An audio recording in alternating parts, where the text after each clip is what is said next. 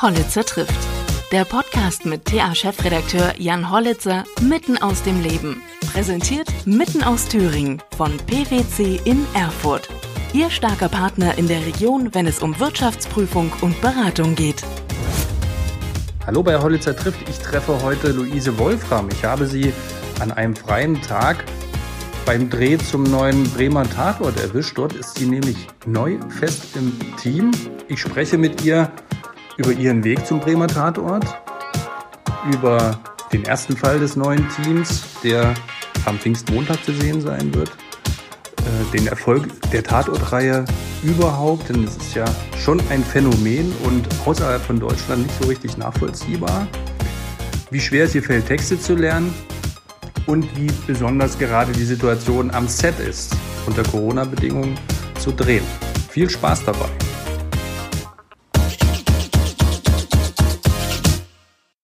Hallo. Hi. Wie geht's Ihnen? Ähm, ja, total gut geht's mir. Ich bin hier in Bremen gerade und äh, drehe Tatort. Aha. Heute nicht, heute habe ich frei, heute mache ich Podcast. Sehr schön. Ja. Sie haben eine andere Haarfarbe als die Bilder, die ich zuletzt gesehen habe. Meine Hautfarbe ist anders? Haarfarbe. Ach so, ähm, meine Haarfarbe. Ja, das ist bei meinen Haaren so ein bisschen vertrackt. Manchmal sind die sehr blond und manchmal sehr rot, je nach Licht. Mhm. Also deshalb kann man sich da jetzt nicht so ganz auf das Computerbild verlassen. Ach Die so. Wahrheit ist ja sowieso nicht. Es ist ja Aber- immer je nach Licht eine andere Wahrheit. Aber ein bisschen dunkler, ne? Naja, sag ich ja. Das ist so, wenn man draußen im Tageslicht ist und so, dann ist es wieder ganz anders. Aha. Sehen wir dann im Fernsehen also die richtige Luise Wolfram oder ist das immer nur was ganz anderes? Und was soll die richtige Luise Wolfram sein? Das frage ich mich selber. Ähm, nee, es ja nicht. Es gibt ja nur ganz viele Facetten von, von jedem von uns. Wahrscheinlich bei Schauspielern und Schauspielerinnen genauso viel wie bei Leuten, die nicht den Beruf machen. Ne? Mit jedem Mensch ist man ja auch irgendwie ein bisschen anders. Und ich glaube, so ist das dann irgendwie in dem Beruf auch. Dann ist Aber- man halt in jeder Rolle ein bisschen anders. Aber nicht jeder lebt ja alle Facetten aus. Ich glaube, das ist äh, auch das ganz Interessante als Schauspieler, dass man das eben machen kann, oder? Ja, das stimmt. Das ist auf jeden Fall eine der Facetten, die sehr spannend sind an dem Beruf. Aber ich finde das auch, auch im Privatleben total spannend, je nach Person, mit der man sich trifft oder unterhält oder was für Begegnungen man so hat, dass immer Menschen in einem was sehr Unterschiedliches ansprechen und es natürlich alles zurück zu einem Kern führt, der irgendwie man selber ist. Aber ja, das ist irgendwie auch das Schöne, so finde ich. Also ich genieße das sehr, die Unterschiedlichkeit. Ja. Manchmal verwirrend. Nee, das geht mir überhaupt nicht so. Ich habe auch nie, also ich habe auch keine Probleme, so aus Rollen auszusteigen oder wieder so zurückzufinden in das. Also wenn die Klappe fällt oder wenn früher beim Theater, wenn der Vorhang gefallen ist, dann war in dem Moment die Vorstellung beendet und dann ist auch Schluss, das Feierabend und ist vorbei. Hm. Naja, es ist aber immer schön, äh, gut, wir hatten es jetzt, irgendwie gehört alles zusammen, aber dass man im Prinzip diese Rolle einnimmt, die man am liebsten einnimmt. Ne? Also das so ich selbst sein. Danach, wenn alles vorbei ist, Genau. Ja, da würden sich wahrscheinlich die Menschen auch drüber zerfleischen, ob das das Schönste ist, man selber zu sein oder nicht. Ich glaube, das ist ein sehr erstrebenswertes Ziel, aber ähm, was auch nicht immer leicht, leicht ist, wirklich. Und es gibt ja diesen schönen Spruch, der größte Feind, den man hat, der ist äh, man selbst. Ja, Und wenn genau. man mit dem nicht klarkommt, dann hat man tatsächlich ein Problem. Auf jeden Fall. Also, das ist ja auch ein weit gefasster Begriff, was das heißt, man selber sein. Ne? Es ist ja auch so ein Modebegriff oder so ein dieses zu sich selbst kommen, ein Jahr frei, um sich selbst zu finden. Ähm, was ist dann, also ich habe auch das Gefühl, das verspricht irgendwie so eine Art von Ergebnis, das man am Ende findet. Nämlich, aha, da ist dieses Man selbst, jetzt habe ich es endlich. Und meiner Erfahrung nach ist das überhaupt nicht der Fall, sondern das ist ein fortwährender Prozess, der wahrscheinlich bis äh, zum Ende dauert, dass man jeden Tag wieder irgendwie versucht, sich selbst zu finden und mal mehr und mal weniger das schafft. Das glaube ich auch. Ich habe einen sehr guten Freund, der hat genau das eben auch gemacht mit, äh, das klingt ja nach Sabbatjahr oder sowas, dass man äh, mal Zeit für sich braucht und der ist sehr viel rumgereist äh, auf der ganzen Welt, hat verschiedenste Dinge gemacht, in Alaska, Schlittenhunde, also das ist dann, äh, also quasi wie Babysitter nur für Hunde, für Hunde, für Schlittenhunde die er dann mhm. betreut. Er war in Thailand äh, lange und was weiß ich.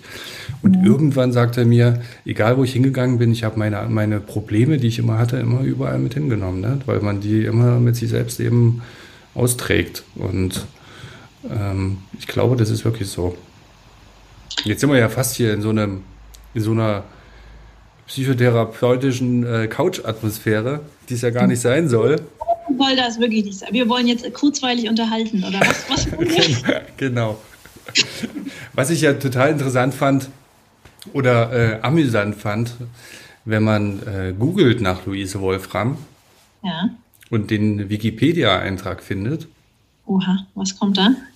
Ja, nichts Schlimmes. Äh, da steht einfach nur geboren dann und dann in Apolda, Bezirk Erfurt, DDR. Ja. Das ist ja, also ich meine, man ist ja selbst nicht für seine Wikipedia-Einträge äh, verantwortlich, aber das läuft einem relativ selten über den Weg.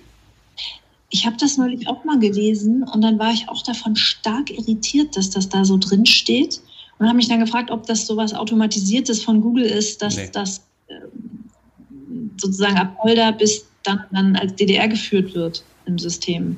Nee. Also da müsste bei mir ja auch ähm, Mühlhausen, Gott, war das auch noch Bezug Erfurt? Ich glaube schon. Ne? Äh, müsste das ja auch stehen. Ne? Bei mir steht Mühlhausen-Thüringen. Ja, da muss ich mich mal ransetzen. Obwohl andererseits, es war ja auch die DDR. Es ist nur aus unserem heutigen, aus der heutigen Sehgewohnheit. Man, man liest das ja nirgends so in dem Maße, dass man aus der DDR. Also ehemalige DDR steht dann vielleicht noch davor. Hier nicht, aber sonst, nee. müsste, sonst müsste das. Ja, ist tatsächlich so, ne? Aber haben, ja. Sie da, haben Sie da einen Bezug dazu? Ich meine, Sie waren zwei Jahre alt, als die Mauer fiel. Beeinflusst Sie das irgendwo in irgendeiner Art und Weise? Ich meine, Sie haben im Westen jetzt Karriere gemacht. Ich sage jetzt mal Westen. Naja, das klingt alles so. Im Bremer und nicht im Weimar Tatort, das muss man Ihnen hoch äh, übel nehmen. Da wurde ich jetzt schon mehrfach drauf angesprochen. Dazu kann ich zu meiner Verteidigung nur sagen, dass das natürlich nicht in den eigenen Händen liegt, welchen Stadt da auf einen zukommt. Man nimmt, was man kriegt. Ja, ja. Christian Ulm und Nora Tschirner, die ja auch nichts mit Weimar zu tun haben. Ja. Soweit ich weiß. Ähm, ja, also im Westen Karriere gemacht klingt auf jeden Fall für mich auch schon merkwürdig, wenn man es so sagt. Ähm, weil ich sozusagen eher sagen würde, ich habe, wenn man schon Karriere gemacht hat, verwendet, dann in Deutschland. Das würde für mich mehr zutreffen, aber mm, natürlich, nee, es war sogar gar nicht mal nur der Westen, weil ich habe tatsächlich in Ostberlin studiert und damit fing ja so meine Schauspiellaufbahn an. Also nicht ganz, aber sagen wir mal so die professionellere fing eigentlich damit an, in der, das war in Schöneweide in Ostberlin. Und ich kann schon auf jeden Fall sagen, dass ich natürlich einen sehr starken Bezug dazu habe, zu, zu der Herkunft. Und die 90er im Osten waren ja nun auch nicht äh, auf einmal total anders als Ende der 80er. Ne? Also nur weil die Mauer gefallen ist und irgendwie anfing, sich ein System zu ändern, blieben ja trotzdem bestimmt Strukturen auch gleich weiterhin erstmal. Und mhm. bin auch auf einem kleinen Dorf aufgewachsen. Ähm, also nicht direkt in Apolda? Nee, in Apolda. Es ist auch, dieses Apolda hängt mir so ein bisschen nach, weil das halt als Geburtsort eingetragen ist. Aber ich glaube, ich war seitdem nie wieder in Apolda, ehrlich gesagt. Mhm. Äh, weil ich in Jena aufgewachsen bin. Und äh, meine Mutter da in die Klinik gegangen ist, weil die Väter dort dabei sein durften bei der Entbindung.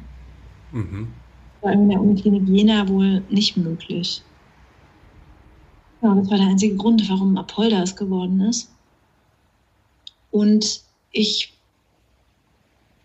ja, also ich, ich empfinde einen starken Bezug dazu, zu meiner Herkunft. Und habe auch witzigerweise in Berlin eigentlich fast nur im Osten Berlins dann gewohnt. Also, mehr, also mehrmals umgezogen? Ich lebe seit 14 Jahren in Berlin und ich glaube, in der Zeit bin ich fünfmal umgezogen. Sollte man ja eigentlich nicht machen, ne? weil die von Umzug zu Umzug steigen ja die Preise. Jedes Jahr entwickeln sich ja dort die Mieten ziemlich nach oben. Ja, gut. Aber da, als ich nach Berlin gezogen bin, da hat, glaube ich, noch irgendwie eine Zwei-Zimmer-Wohnung 500 Euro gekostet. Und das hat sich dann sukzessive nach oben gesteigert, auf jeden Fall. Aber ich fand das schon auch schön, in Berlin die Bezirke zu wechseln. Das macht ja die Stadt auch irgendwie total aus, dass man jedes Mal das Gefühl hat, man zieht in eine neue Stadt, weil der Bezirk so anders ist.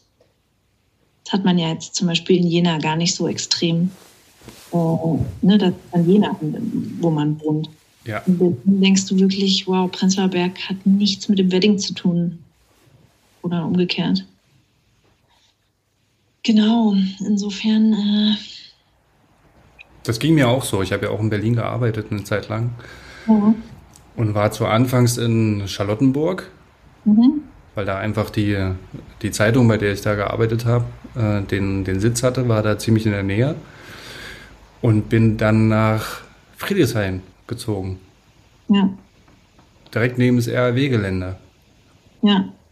In so eine kleine Seitenstraße, Liebauer. Ja. Und äh, bin dann dort früh in die U-Bahn eingestiegen und dann in Charlottenburg wieder raus. Das sind ja unterschiedliche Städte, ne? unterschiedliche ja. Kulturen. Mhm. Ja auch die Entfernung, sagt das einem ja eigentlich auch schon an. Wenn man ungefähr 40 Minuten unterwegs ist, dann macht das Sinn, dass man an einem völlig anderen Ende rauskommt.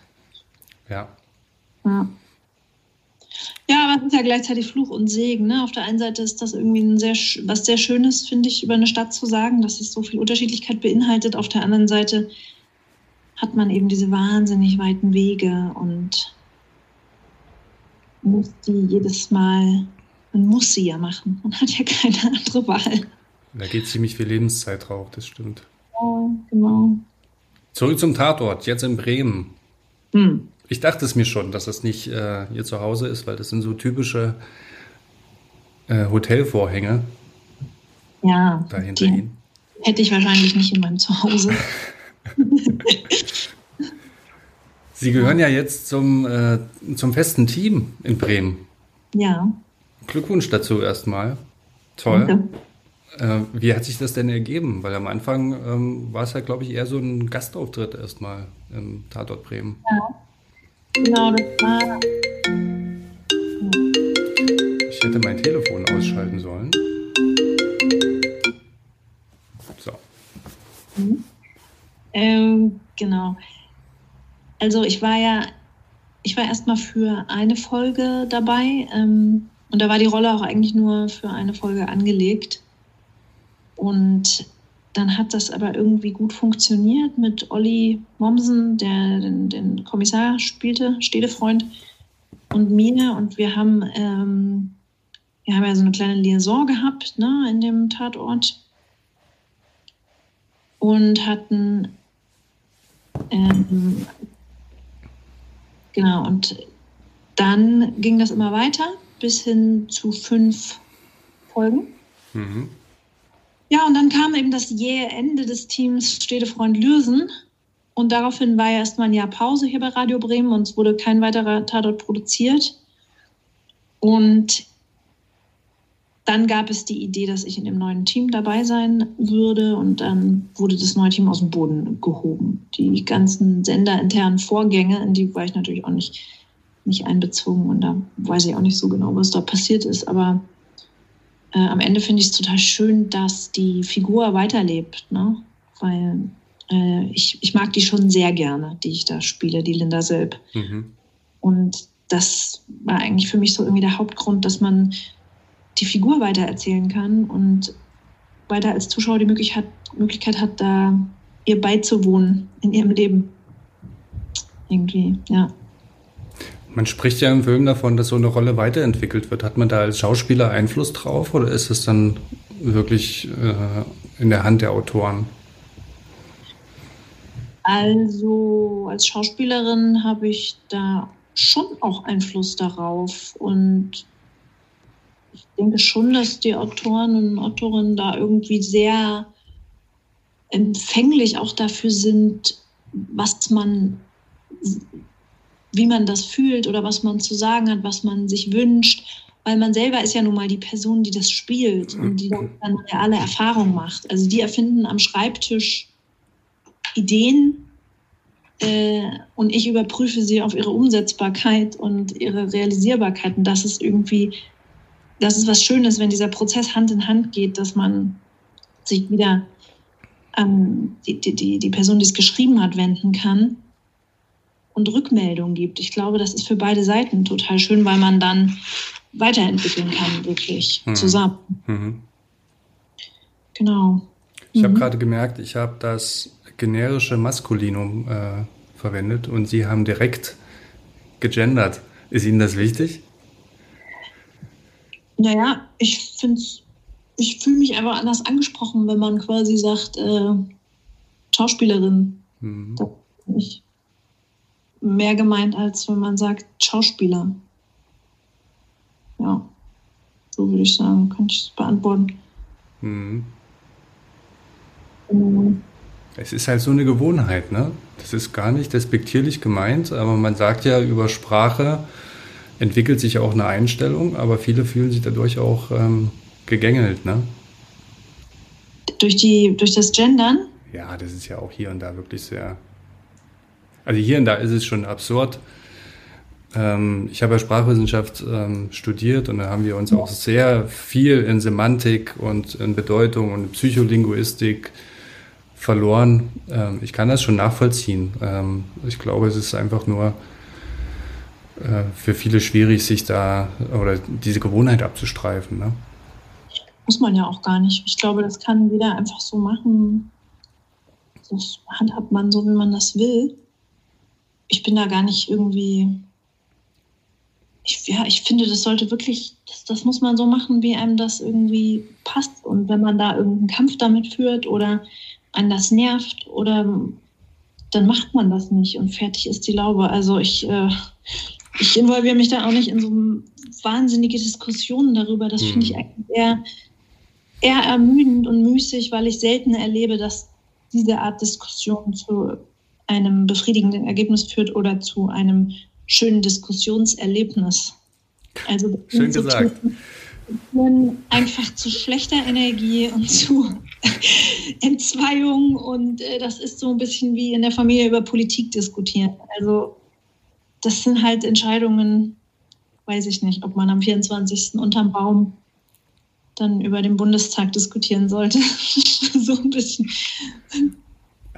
Thüringen Politik. Ich meine, wir waren ja jetzt relativ viel in den Schlagzeilen. Das, ähm, das stimmt. Da gehen auch in den Familien die Meinungen stark auseinander.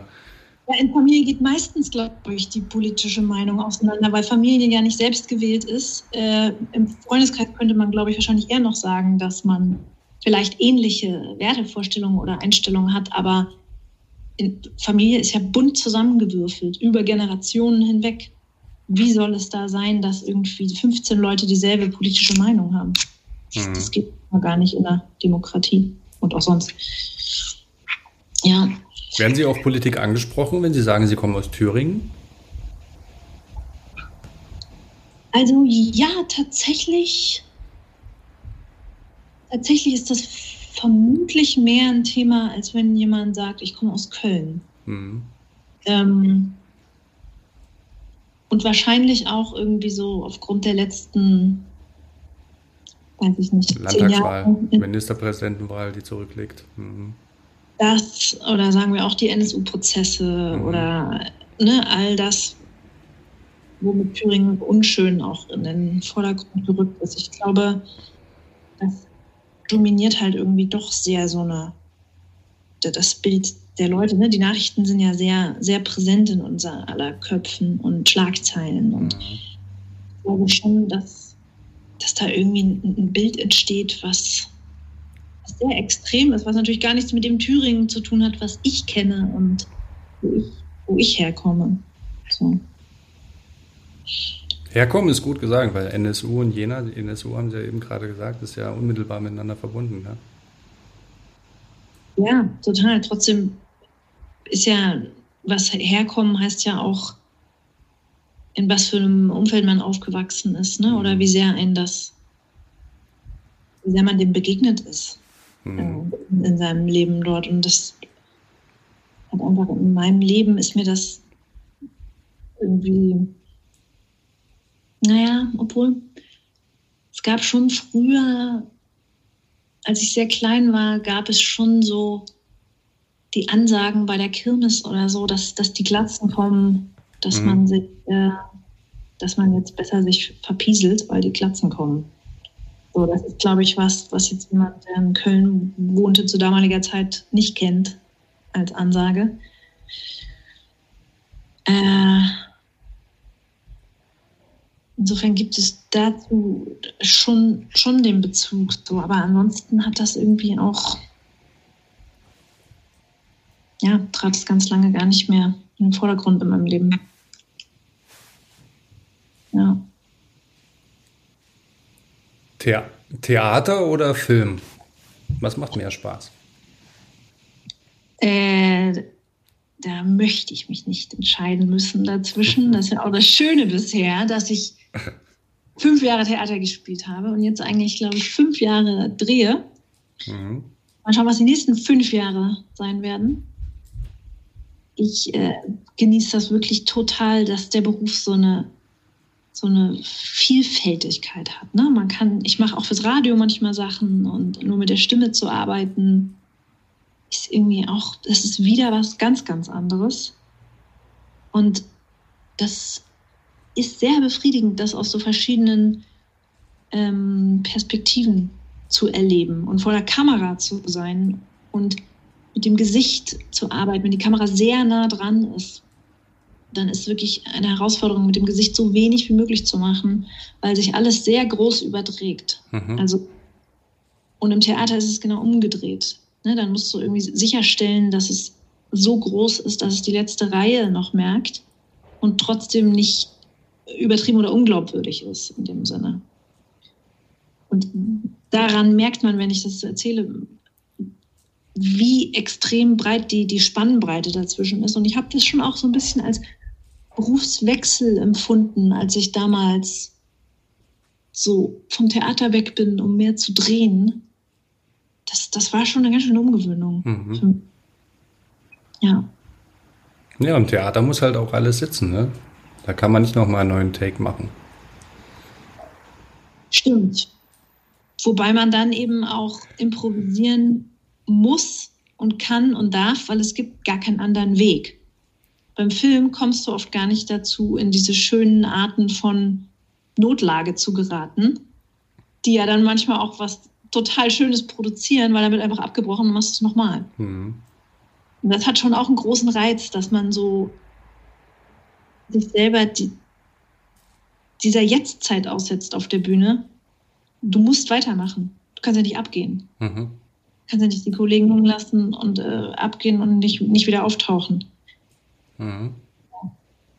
Das ist irgendwie, das, darauf habe ich jetzt wieder sehr viel Lust, merke ich, wenn ich so viel drehe. Möchte ich natürlich wieder das andere. Es gibt ja so ein neues Format jetzt, ähm, wo quasi das Kennenlernen des Bremer Teams gefaked sage ich jetzt mal, wird, also so ein bisschen äh, Comedy-mäßig. Ja. Ähm, hat Ihnen da Ihre Theatererfahrung geholfen dabei? Äh, spezifisch jetzt bei dem Format? Weiter stelle ich hm. mir auch vor, dass das eher so laufen gelassen wird. Du hast es dann doch auch schon sehr, sehr stark gescriptet. Ja, ich verstehe. Das geht in die Richtung Improvisation sozusagen. Mm, ja das ist schon sehr stark geskriptet, aber nichtsdestotrotz hat die Regisseurin Pia Hellenthal uns da super viel Freiheit gelassen, was zu schönen Improvisationen geführt hat. Mhm. Das ist dann was, ich genieße das sehr, wenn man das, was geskriptet ist, irgendwie erfüllt hat oder es ist erledigt und dann gibt es aber Raum für das, was entsteht danach ne? oder ausgehend von dem Skripteten. Wohin führt das noch? Und da haben wir echt so schöne Improvisationen hingelegt und Teile davon sind jetzt auch in der Mockumentary. Ich habe sie jetzt gerade vorgestern Abend gesehen und sie kommt ja am 20.11. in der ARD-Mediathek. Mhm. Und ich bin wirklich, äh, ja, ich, ich bin echt stolz auf das Projekt. Ich liebe das sehr. Na, wir können gespannt sein, was uns da erwartet. Kann man, kann man wirklich. Das ist was, das ist in Deutschland, glaube ich, ein, ein Format, was es gar nicht so oft gibt, eine Fake-Doku. Mhm. Und es, glaube ich, zu vielen Verwirrungen führen und Leute werden nicht genau wissen, war das jetzt echt? Sind die wirklich so? Das war doch jetzt echt? Das, nee, das kann nicht ausgedacht gewesen sein. Äh, ich habe das ja sogar selber gehabt beim Gucken, dachte ich an manchen Stellen, hä? Ist das ernst? Also, und das, das finde ich was total Schönes, diese Uneindeutigkeit. Haben Sie manchmal so ähm, die Gedanken wie, oder anders gefragt, wenn Sie so ein Drehbuch lesen oder dann, was die Autoren abliefern, gerade jetzt in so einem Fall, wie kann man überhaupt auf solche Ideen kommen? Wie kann man, wie kann das aus dem menschlichen Hirn raus erwachsen, so eine Geschichte zu konstruieren? Ähm, nee, also ich habe eher Nee, ich finde eher bewundernswert, dass man es schafft, eine Geschichte so zu bauen, dass sie innerhalb von 90 Minuten so gut funktioniert. Mhm. Also, dass in sich bündig ist und die, diese ganzen Gesetze, denen das folgt, ne, die, die, das sind ja totale Schreibgesetze, wie, wie lange irgendwie eine Einführung braucht, wann Hauptfiguren auftreten, im Tatort jetzt sehr spezifisch wandern, Verdächtige kommen, äh, was in der Mitte, bis zur Mitte passiert sein muss und so. Und das, das ist eher was, was mich fasziniert, dass man da so dran bleibt und so eine Geschichte konstruiert, aber gar nicht so sehr die Absurdität von, von dem menschlichen Handeln, weil wenn man sich nach rechts und links umguckt, dann denke ich mindestens siebenmal täglich, wow, also wenn du das in einen Film schreiben würdest, würde dir keiner glauben. Mhm. Weil das, es passieren ja dauernd Sachen, wo man denkt, also das müsste, das müsste man mal in einen Film packen. Das, das kannst du nicht glauben, was mir heute passiert ist. Mhm. So, insofern glaube ich, schreiben ja auch ganz oft so Autoren oder so, dass sie in, im, äh, in der Zeitung was lesen und dann sagen, oh, daraus muss ich einen Film machen. Ja, Zeitung lesen bildet.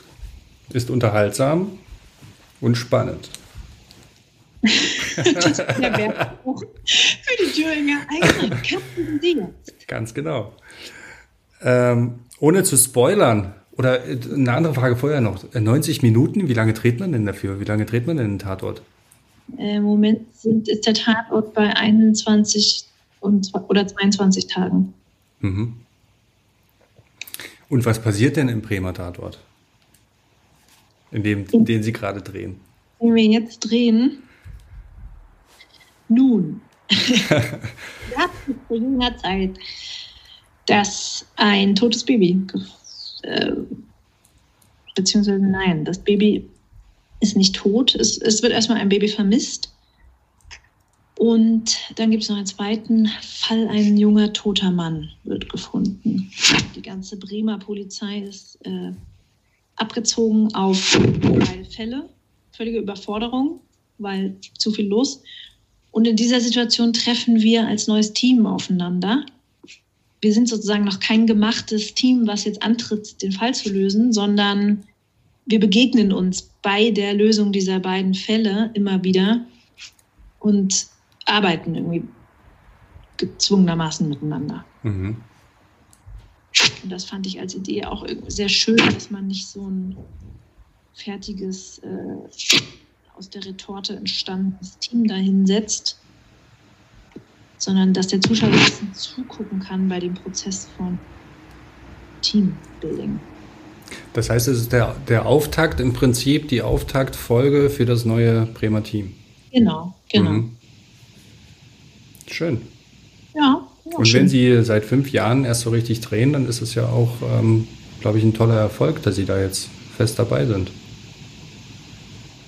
Ja, zumindest ist in Deutschland dieses Format Tatort ja wirklich eins, das ist schwer auch zum Beispiel, ich hatte mich mal irgendeine Amerikanerin gefragt, was denn dieses Tatort sei in Deutschland. So, mhm. she heard about Tatort. Hat sie immer Tatort. Ich so, oh Gott, wie erkläre ich ihr denn jetzt dieses, mhm. dieses Format? Erstmal mit den ganzen unterschiedlichen Städten, mhm. dann mit den Teams, dann wie lange es das schon gibt. Ich meine, der Tatort wird ja 50 dieses Jahr. Oh, da muss man ja die ganzen Rundfunkanstalten auch noch erklären, ne? Also da setzt es aus. Ich und dann noch die ganze, die Deutschen, die sozusagen wirklich mit 10 Millionen dabei sind an einem Sonntag. Wir haben 80 Millionen und 10 Millionen gucken das Format. Das ist einfach wahnsinnig viel. Und das ist, glaube ich, irgendwie in Deutschland was sehr Besonderes. Mhm. Das ich kenne das. Ist, ein das ist ein Phänomen, auf jeden Fall. Mhm. Im Prinzip ist es ja nur ein Krimi. Im Prinzip ja. Ja. Ja. Sehr ja. schön. Mhm. Und wir als Thüringer sind natürlich auch sehr stolz darauf. Das finde ich natürlich herrlich. Eine erfolgreiche Thüringerin im Tatort zu sehen.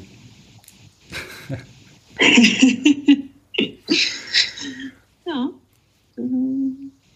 Ich weiß gar nicht, gibt es noch andere Thüringer Ermittlerinnen oder Ermittler? Ich glaube nicht. Ich hatte neulich mal einen Podcast gemacht ähm, mit jemandem, der hatte eine Gastrolle dabei im Tatort. Ähm, auch aus Thüringen. Und dann der Herr Zappa, der auch so eine, in der Serie mitspielt, Soko Stuttgart. Aber das ist natürlich äh, noch ein bisschen was anderes. Ja. Ja, aber wir sind doch äh, weiter verbreitet und vertreten, als man glauben mag. Ja. Schade, dass so viele Thüringer weggehen. Es müssten noch viel mehr junge, erfolgreiche Thüringer wieder zurückkommen. Was wäre dann? Dann wäre ja, es wäre doch schön für Thüringen. Bei mir war es auch ein bewusster Entschluss, wieder zurückzukommen. Ja. Ähm. Klar haben nicht alle immer die Möglichkeiten, ne? das muss man natürlich auch realistisch sagen. Also es sind auch aus meinem Freundes- und Bekanntenkreis ähm, viele woanders, die gerne zurückkommen würden, aber eben die Möglichkeiten nicht haben, um sich beruflich verwirklichen zu können. Das gehört zur Wahrheit ja dazu.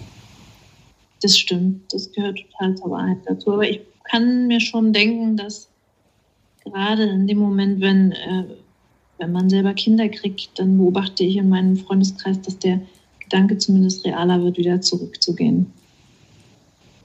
Ja, Heimat, Heimat zieht halt schon noch. Ne? Mhm. Auf jeden Fall, auf jeden Fall.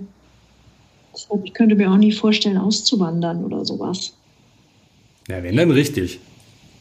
Also, nee. ob jetzt Berlin oder, na gut, Berlin ist jetzt 1,40 mit dem Zug oder drei Stunden mit dem Auto, das ist nicht so weit weg.